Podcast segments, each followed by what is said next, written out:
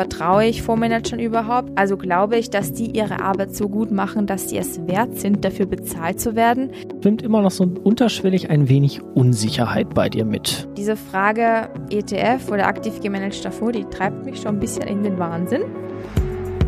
Money Master, so geht Geldanlage für Berufseinsteiger. Ein Podcast der Wirtschaftswoche mit Tina Zeinlinger und Matthias Rutkowski.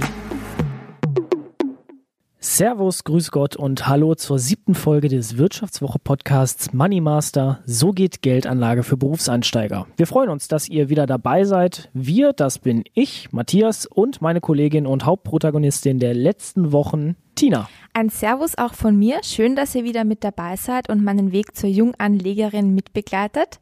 Vergangene Woche habe ich mit zwei Experten von der BaFin, der Bundesanstalt für Finanzdienstleistungsaufsicht in Deutschland gesprochen und habe sie zu meinen Ängsten bei der Geldanlage befragt, ein paar Worst-Case-Szenarien durchgespielt und wollte da zum Beispiel wissen, was passiert, wenn meine Depotbank pleite geht, die Fondsgesellschaft Insolvenz anmeldet oder mein Fonds, den ich bespare, vielleicht sogar einfach geschlossen wird. Ja, und da hast du ja unter anderem auch rausgefunden, dass dein Geld, sollte deine Bank zum Beispiel mal pleite gehen, aus welchen Gründen auch immer, auf einem Wertpapierdepot sogar besser aufgehoben ist als zum Beispiel auf einem Sparbuch oder einem Girokonto. Genau, mein Guthaben auf einem Wertpapierdepot zählt nämlich zum sogenannten Sondervermögen, heißt die Bank darf es, anders als meine Spareinlagen auf dem Girokonto, nicht einfach weiterverleihen und sollte sie pleite gehen, kann ich meine Wertpapiere dann einfach von ihr oder dem Insolvenzverwalter dann eher äh, mir herausgeben lassen. Sparguthaben auf Tagesgeldkonten ist dank der Einlagensicherung ja nur bis zu 100.000 Euro geschützt. Also ganz wichtig und deshalb nochmal auf den Punkt. ETF oder Fondsanteile auf einem Depot zählen nicht zur Konkursmasse, wenn eine Bank pleite geht, sondern zum sogenannten Sondervermögen und sind dadurch abgesichert. Das heißt, das Geld ist deins und bleibt auch deins. So, Tina, Sieben Wochen ist es nun her, dass wir diesen Selbstversuch gemeinsam gestartet haben. Und da saßen wir noch anfangs ganz euphorisch da und haben den Entschluss gefasst, sinnvoll sparen und zwar jetzt. Viele Fragen haben wir bis jetzt schon beantwortet bekommen, aber es sind ja auch immer wieder neue Fragen aufgekommen im Laufe dieser Zeit. Und Manuel Koch hat uns ja auch gesagt, dass wir nachhaken sollen und immer wieder Fragen, Fragen, Fragen sollen. Deswegen haben wir uns auch zum Beispiel ganz akribisch immer wieder neue Interviewpartner, Beratungsstellen und Experten rausgepickt und sie quasi mit unseren Fragen, Ängsten, Zweifeln und Problemen gelöchert. Aber ich bin jetzt auch mal ehrlich. Nach so sieben Wochen frage ich mich langsam, haben wir es nicht jetzt und war es das endlich oder kommt da noch was? Ja, Matthias, also ich muss gestehen, dass sich bei mir in den letzten Wochen schon so ein bisschen eine Unruhe breit gemacht hat, weil ich einfach gespürt habe, okay, ich komme jetzt langsam an einen Punkt, da kann ich zwar weiterhin ganz, ganz viele Fragen stellen, die Antworten, die mir die Experten geben, wiederholen sich aber schon langsam immer. Und die Kernessenz bleibt immer gleich, das Wissen, das mir vermittelt wird, bleibt immer gleich. Und ich bin mittlerweile an einem Punkt, wo ich mir denke, okay, ich habe es soweit verstanden und es ist Zeit, ähm, so einen kleinen Recap zu machen sozusagen. Auch wenn es vielleicht total langweilig klingt, aber ich glaube, so eine kleine Gegenüberstellung der Vor- und Nachteile der verschiedenen Anlageformen, das Ganze einfach nochmal durchzudenken, ich glaube, das tut jetzt an dieser Stelle mal ganz gut. Ja, ähm, kommt denn jetzt wieder deine Liebe für Analoges vor, dass du jetzt Stift und Papier nimmst oder vielleicht doch lieber, äh, sagen wir mal, Schiefertafel und Kreide, um es nochmal gegenüberzustellen? Also wirklich Vorurteile über Vorurteile hier, das lasse ich mir nicht unterstellen. Ja, digital kannst du auch, oder? Ja, ich kann es dir auch gerne als Excel-Liste schreiben, wenn dir das lieber ist. Sehr gerne. Alles gut. Ähm, ja, Übrigens Thema digital und Excel-Liste und übersichtlich auflisten. Ähm, wir besprechen ja jetzt gleich verschiedene Anlageprodukte und diese Übersicht, die wir besprechen, die haben wir natürlich noch wesentlich ausführlicher aufbereitet und mit konkreten Zahlenbeispielen, zum Beispiel zur Renditeentwicklung und dem verfügbaren Endguthaben und der eigentlichen Sparsumme für euch aufbereitet. Digital, online, interaktiv auf vivo.de. Die findet ihr in der Rubrik Erfolg.reich und in der aktuellen Online-Kolumne dieser Money Master Folge. Folge. Genau, mein Kollege und Redakteur für Finanzthemen, der Niklas Heuer, der war ja auch schon mal zum Thema Altersvorsorge bei uns im Podcast ähm, zu hören, hat das wirklich ganz schön aufbereitet und mir durchgerechnet mit, konk mit konkreten Zahlenbeispielen. Also wirklich empfehlenswert, einfach mal reinklicken. So, Zeit für unseren Recap. Wir werden jetzt sieben verschiedene Finanzprodukte, die man uns in den vergangenen Wochen empfohlen hat, für uns checken. Und zwar sind unsere Kriterien folgende. die Sparsumme, also wie viel kostet uns das Finanzprodukt monatlich, also wie viel müssen wir auf die Seite legen, wie flexibel sind wir, wenn wir zum Beispiel mal kurzfristig Geld haben wollen oder ob wir an irgendwelche Vertragslaufzeiten gebunden sind, wie hoch ist das Risiko dieses jeweiligen Produkts und natürlich am Ende, welche Rendite steht am Ende des Anlagezeitraums unterm Strich. Das Ganze soll euch einfach auch nochmal zeigen, was für Möglichkeiten es jetzt letztlich für mich gibt, was vielleicht interessant sein könnte und was eben aufgrund meiner Anforderungen und Grundvoraussetzungen wahrscheinlich eher nicht in Frage kommt. So, let's go. Wir starten mit den Klassikern und zwar mit den staatlich geförderten Modellen der Riester und Rürup-Rente. Rürup-Rente zur Erklärung wird auch gerne Basisrente genannt und zählt zur privaten Altersvorsorge. Ursprünglich war sie für Selbstständige gedacht, die keiner Pflichtversicherung angehören und darüber hinaus kann jeder seine bestehende Basisversorgung aber auch zusätzlich mit einem Rürup-Vertrag aufstocken. Also zum Beispiel auch du, Tina. So, Kategorie 1, die Sparsumme. Klappt das denn überhaupt nach den Berechnungen, die Niklas dir gegeben hat? Ja, also es gibt zwar Rürup-Verträge, die man schon mit kleinen Beträgen besparen kann, allerdings lohnt sich das für mich eher kaum, weil diese staatliche Förderung einzig und allein darin besteht, dass ich den Betrag, den ich in das Rüro-Produkt einzahle, vorerst nicht versteuern muss. Bei Geringverdienern wie bei mir macht sich diese steuerliche Erleichterung aber nicht wirklich bemerkbar und vor allem in der Ansparphase, also in den ersten paar Jahren, in denen ich dieses Produkt bespare, fressen dann die Provisionen der Versicherer fast meine komplette Sparsumme auf, also eher nicht so toll. So, Flexibilität. Wie sieht's da aus? Rürup ähm, und flexibel sind zwei Begriffe, die nicht wirklich zusammenpassen. Ähm, ich kann mir mein Geld frühestens mit 62 Jahren auszahlen lassen und selbst dann bekomme ich das nicht in Form einer Einmalzahlung, sondern immer nur so stückweise zugeschanzt. Ähm, heißt, ich hätte für die nächsten 40 Jahre einfach gar keinen Zugriff auf meine Ersparnisse und bei finanziellen Engpässen wäre das ganz schön doof. Wenn ich meine Beitragszahlungen erhöhen will, zum Beispiel wenn ich jetzt auf einmal mehr verdiene, kostet das meistens was und auch ein Anbieterwechsel ist nicht ohne extra Gebühren möglich. Gut, ähm, Thema Risiko. Da hat Niklas dir ja auch ein paar Sachen rausgearbeitet und da ist uns klar geworden, es gibt verschiedene Varianten. Genau, es gibt festverzinste Rürup-Verträge, aber auch Vorsparpläne. Ähm, das Risiko schwankt also je nachdem, welchen Rürup-Vertrag man wählt. Mein Opa hat immer gesagt, nur Bares ist Wahres. Schauen wir auf die Rendite. Was kann unterm Strich rauskommen? Ja, auch sie hängt letztlich dann davon ab, welchen Rürup-Vertrag man wählt.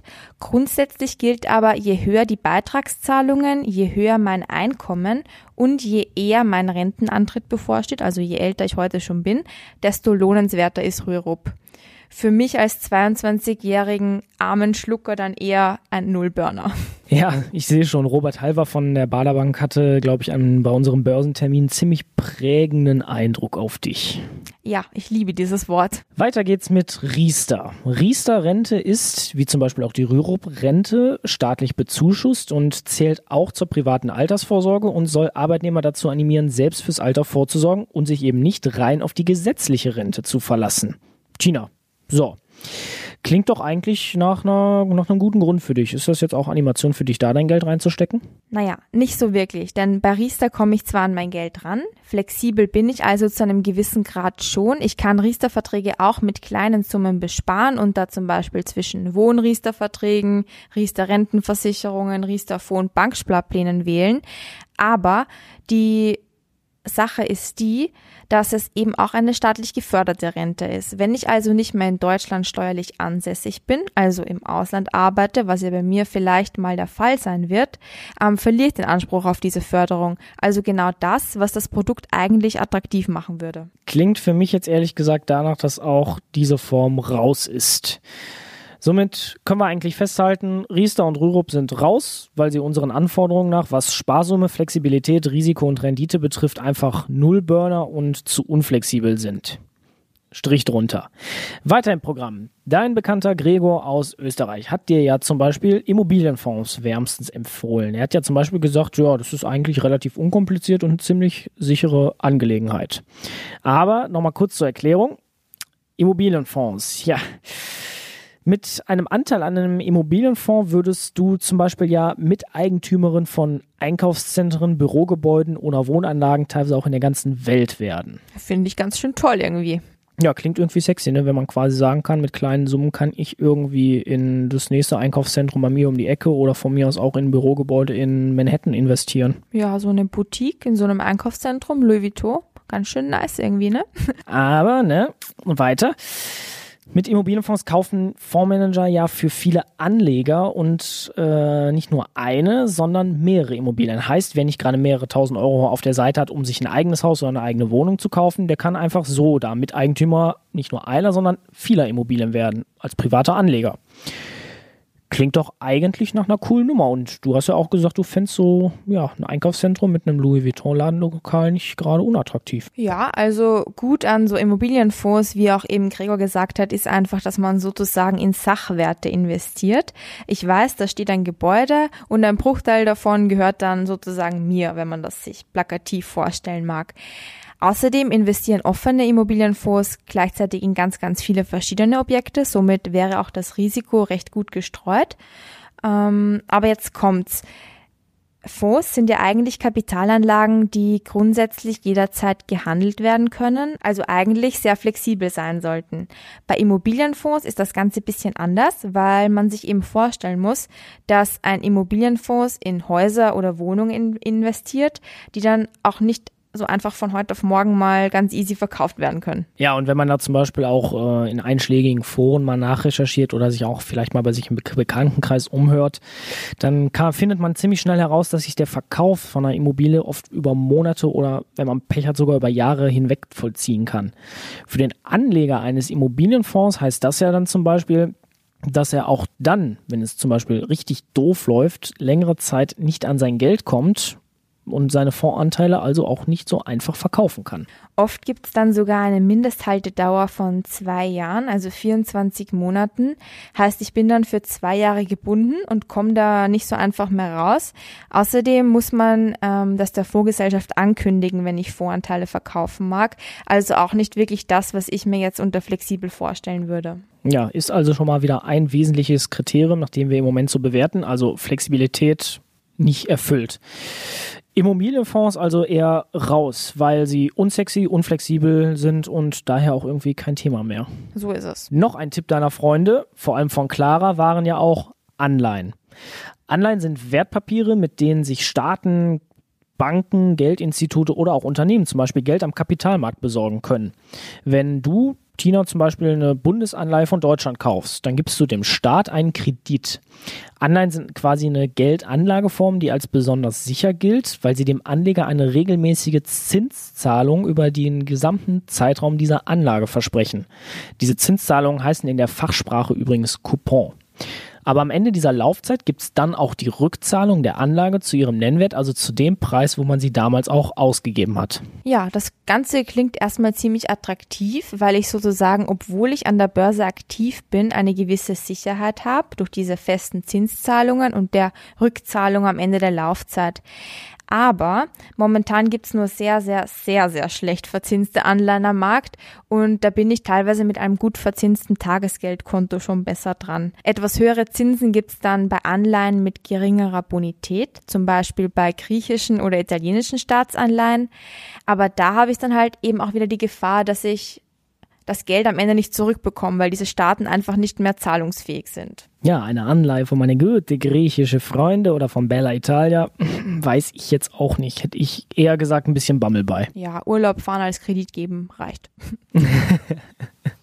Schöne, schöne Idee. Zurück zu den Anleihen. Das fast größte Manko bei denen ist, dass es fürs regelmäßige Sparen eher nicht so geeignet ist. Denn wie es auch der Gregor macht, macht es mehr Sinn, da gleich einen größeren Betrag reinzustecken und den einfach zu halten. Buy and hold heißt das übrigens in der Fachsprache. Ähm, man haltet das dann bis zum Ende der Laufzeit bis zum Ende der Laufzeit. Und wie gesagt, regelmäßig keine Beträge da reinzuzahlen, ist eher nicht so typisch. Also halten wir fest, Anleihen auch raus.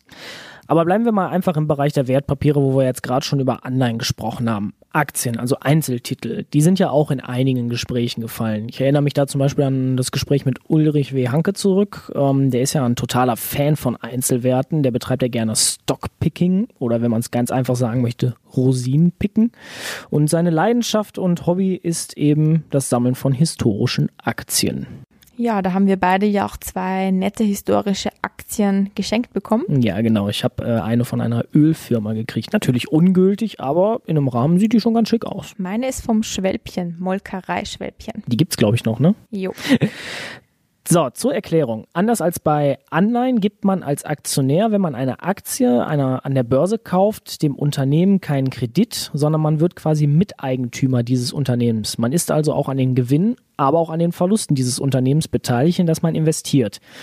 Festgelegte Zinszahlungen, wie zum Beispiel eben bei Anleihen oder fixe Laufzeiten, die gibt es nicht. Die Rendite eines Einzelwertes, wie zum Beispiel von VW, Apple oder zum Beispiel Netflix, orientiert sich am Kurs der Aktie und eben auch an den Dividendenzahlungen, die diese Aktie dann eben abwirft oder eben auch nicht. Dadurch sind Aktien als Einzelwerte natürlich auch eine ziemlich riskante Anlageform.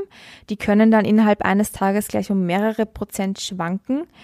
Ähm, auch wenn mich das als langfristige Anlegerin, wie mir die Börsenexperten so richtig eingebläut haben, ja eigentlich nicht zu kümmern braucht, weil. Ja, Robert Halver hat dir da ja gesagt, auch zumindest langfristig betrachtet, Aktien eigentlich nur gewinnen. Jo, Optimismus pur bei Halver. Ähm, mag sein, aber gerade von Einzelwerten möchte ich zumindest vorerst noch die Finger lassen, denn mit meinen Mini-Sparsummen kann ich mir im Moment nämlich nicht mal eine ganze Daimler- oder BMW-Aktie kaufen.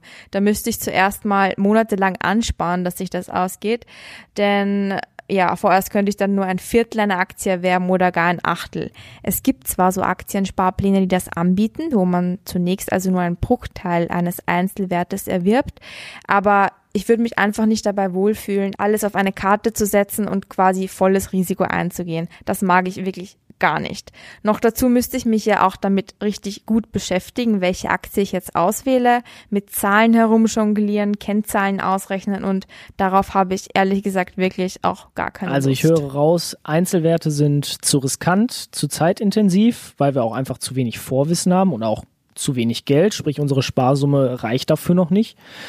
Und um sich einfach bestens gewissens gute Titel rauspicken zu können, also Stockpicking zu betreiben, muss man natürlich auch wieder alles haben, Zeit, Geld und Wissen. Einzelwerte sind also für uns raus. Arrivederci. Aber ganz von den Aktien verabschieden wir uns immer noch nicht. Denn man kann ja auch in Aktien investieren, ohne das ganz große Risiko wie bei Einzelwerten einzugehen. Nämlich indem man einen Aktienfonds kauft. Die wurden dir ja auch empfohlen, zum Beispiel von unseren Vivo-Kollegen.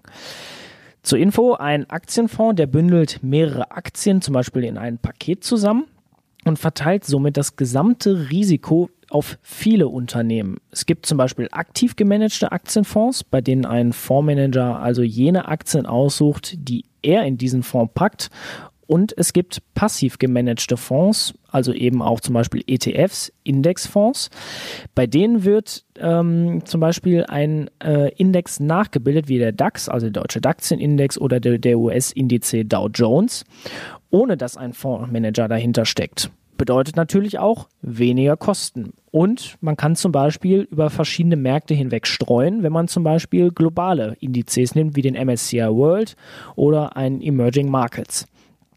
Dadurch sind ETFs meist um einiges günstiger als aktiv gemanagte Fonds. Und alle weiteren Infos findet ihr übrigens auch nochmal in unserem Erklärvideo auf vivo.de. Ja, zwei wirklich interessante Produkte, die du da ansprichst. Zwei Produkte, die ich in Form von Fondssparplänen schon mit kleinen Summen besparen kann und zwei Produkte, die noch dazu sehr, sehr flexibel sind. Ich kann nämlich jederzeit aussteigen, also zu jeder Zeit mein Geld abheben, indem ich Fondsanteile verkaufe. Ich kann auch die Sparsummen über die Jahre anpassen, also einmal monatlich mehr oder weniger einzahlen und ich kann auch, wenn ich möchte, für eine Zeit lang ganz aussetzen. Kein Wunder, dass mir das eigentlich so viele Börsenexperten von Anfang an empfohlen haben. Ja, jetzt stellt sich mir nur noch trotzdem mal die Frage im direkten Vergleich, ob eher, sage ich mal, ein aktiv gemanagter Fonds oder eben ein passiver Fonds, wie zum Beispiel ein ETF oder eben ein Aktiensparplan, für dich eventuell sympathischer sind. Was ist da dein Standpunkt? Ja, gute Frage, schwere Frage und ich habe auch echt wirklich lange schon darüber nachgedacht. Deswegen werde ich euch meine wirklich endgültige Entscheidung auch erst nächste Woche verraten. Ich muss da noch mal ein bisschen in mich gehen. Nicht so weit und nicht verlaufen? Nein, natürlich nicht. Ich komme wieder zurück. Wie gesagt, nächste Woche ist es dann soweit. Ähm, Vorteil ETFs sind natürlich, wie du gesagt hast, ganz klar die Kosten. Auch wenn es aktiv gemanagte Fonds gibt, die wirklich kostengünstig sind, gibt es da auch immer den Kostenpunkt laufende Kosten. Die können über die Laufzeit auch angepasst werden. Das heißt, es kommen da vielleicht Gebühren auf mich zu, die ich heute noch gar nicht so wirklich abschätzen kann. Ähm, ein Argument für ETFs war dann auch noch oft die breite Streuung. Gerade beim MSCI World, der in den Weltaktienindex investiert, heißt es immer, der ist ziemlich breit gestreut, gut diversifiziert. Ähm, dazu muss ich sagen, dass ich mittlerweile an dem Punkt angelangt bin, wo ich mir da gar nicht mehr so sicher bin, ähm, weil der MSCI World hauptsächlich in Industriestaaten investiert.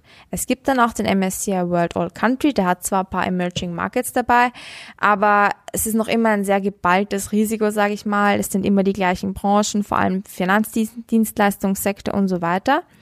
Ähm, bei einem guten, aktiv gemanagten Fonds kann das der Fondsmanager vielleicht irgendwie ausgleichen und schlechte Unternehmen aussortieren und das Ganze bisschen gut diversifizieren. Allerdings kostet das natürlich auch alles was. Ja, und jetzt, wo du gerade auch schon gesagt hast, dass du nochmal in dich gehen musst, habe ich irgendwie schon wieder so den Eindruck, du, da schwimmt immer noch so unterschwellig ein wenig Unsicherheit bei dir mit. Ja, diese Frage ETF oder aktiv gemanagter Fonds, die treibt mich schon ein bisschen in den Wahnsinn. Du kannst doch auch einfach eine Münze werfen. Na, ich weiß nicht. Glück entscheiden lassen bei Geld. Du wirfst ja ein Geldstück, also Geld und Geld entscheidet über sich selbst. Ja, ich, ich glaube, ich gehe lieber zurück zu meiner Kreide und meinem ähm, meiner Tafel und mache eine Stricherliste, bevor ich eine, eine Münze werfe. Na gut, ähm, ja, wie gesagt, ich werde mich bis zur nächsten Woche nochmal mit dieser Frage beschäftigen, ETF oder aktiv gemanagter Fonds. Vertraue ich Fondsmanagern überhaupt? Also glaube ich, dass die ihre Arbeit so gut machen, dass sie es wert sind, dafür bezahlt zu werden? Und wenn ja, ist ihre Arbeit dann wirklich um so viel besser als die Performance eines Index? Ja, und da ist uns ja auch immer mal wieder gesagt worden, dass eigentlich weit über die Hälfte aller, sag ich mal, aktiven Fondsmanager wesentlich schlechter performt als äh, der Index, an dem sie sich orientieren. Das ist, glaube ich, schon auch ziemlich ausschlaggebend, oder? Genau, also wie gesagt, diese Frage muss ich mir nochmal stellen und eben auch die Frage, wenn ich eh nur Minisummen zur Verfügung habe, kann ich es mir dann überhaupt leisten, einen Fondsmanager be zu bezahlen und noch dazu für etwas zu bezahlen, das er vielleicht gar nicht besser macht als der Index? Gut, wir haben quasi alle sieben Anlageformen damit nach unseren Kriterien durchgesprochen. Tina, Kurzer Rückblick auf diese Folge, deine Learnings. Nach sieben Wochen gefühlten 100 Terminen muss ich mir endlich eingestehen, mir fallen keine Fragen mehr ein. Die Antworten der Experten wiederholen sich laufend und ich glaube, es wird jetzt wirklich Zeit, sich langsam zu entscheiden. Nummer zwei, ähm, es wird aufs Aktiensparen hinauslaufen, aber nicht in Einzelwerte, sondern mit Aktienfonds, Fondssparpläne. Ähm, das Risiko ist da nämlich wesentlich breiter gestreut. Sie sind flexibel und ich kann mit kleinen Summen Sparpläne besparen. Und Nummer drei, ob aktiv gemanagte Fonds oder ETFs, da muss ich nochmal in mich gehen. Ähm, wie ich mich entscheide, das erfahrt ihr nächste Woche. Ja, und wie weit Tina in sich geht, welche Wege sie da noch ergründen muss, bis sie ihre Entscheidung findet, da müsst ihr euch noch ein wenig gedulden. Wer jetzt aber glaubt, dass mit der nächsten Folge kommende Woche der gesamte Selbstversuch zu Ende ist, den müssen wir an dieser Stelle enttäuschen oder wir können ihn erfreuen, denn es geht noch weiter. Denn mit der Auswahl unserer Anlageform ist noch nicht alles getan. Wir werden natürlich noch weitermachen und zwar werden wir zum Beispiel auch gucken, wie setzen wir ein Depot auf, sprich von der Suche einer passenden Depotbank, ähm, über welche Produkte, wie wir ein ähm, Portfolio aufsetzen und so weiter und so weiter. Für heute ist aber erstmal genug. Wir sagen danke fürs Zuhören. Das war Money Master, der Wirtschaftswoche Podcast. So geht Geldanlage für Berufseinsteiger und wir freuen uns, wenn ihr auch nächste Woche wieder dabei seid.